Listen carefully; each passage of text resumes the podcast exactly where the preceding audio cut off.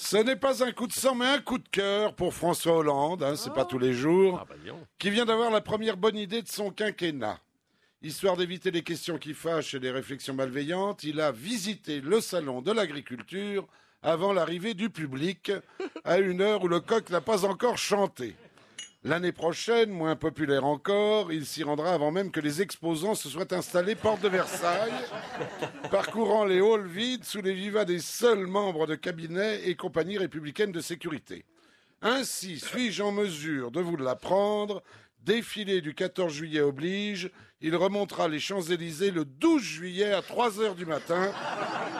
On est un président populaire ou on ne l'est pas.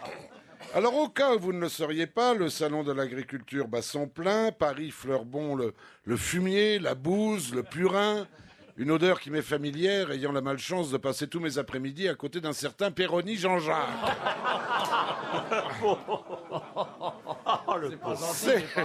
Eh, on lui répétera. hein. Oh, bah, il va l'entendre.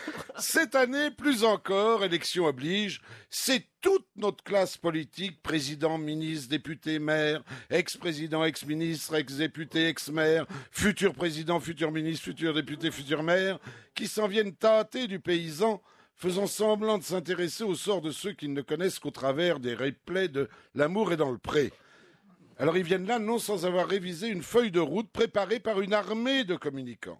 Monsieur le Président, n'oubliez pas, la vache ne caquette pas, elle meurt. N'hésitez pas à lui plotter la croupe, mais franchement, façon Freddy dans Merlin l'emmancheur. Maintenez le rythme, un rythme à la Chirac, une main au cul, une tartine de rillettes, une tartine de rillettes, une main au cul. Mais attention, ne vous gourrez pas de main. Monsieur le Président, évitez le stand des poules par les temps qui courent, ça ferait jaser. Sachez aussi que toutes les bêtes à cornes ne s'appellent pas Valérie. Et les vaches de Hollande, Ségolène. Devant une limousine, ne demandez pas à saluer le chauffeur. Le bœuf n'a pas de roubignol, contrairement au taureau qui en a une grosse paire, mais ne cherchez pas à le traire. Le taureau n'est contre le mariage pour tous. Si un agriculteur vous dit qu'il passe sa journée à labourer, ne regardez pas sa femme en lui demandant alors heureuse. On ne plume pas un mouton, on le ton. Pensez à Moscovici et Cazeneuve. Tous les éleveurs de chèvres ne s'appellent pas Monsieur Seguin. Le coq ne pond pas, même si vous adorez les œufs à la coque. Une vache maigre ne donne pas uniquement du lait écrémé. Si un gars vous dit qu'il élève plusieurs truies, ne lui répondez pas que la polygamie est interdite en France. Quand on vous apprendra que le cochon aime le gland, n'ajoutez pas la cochonne aussi.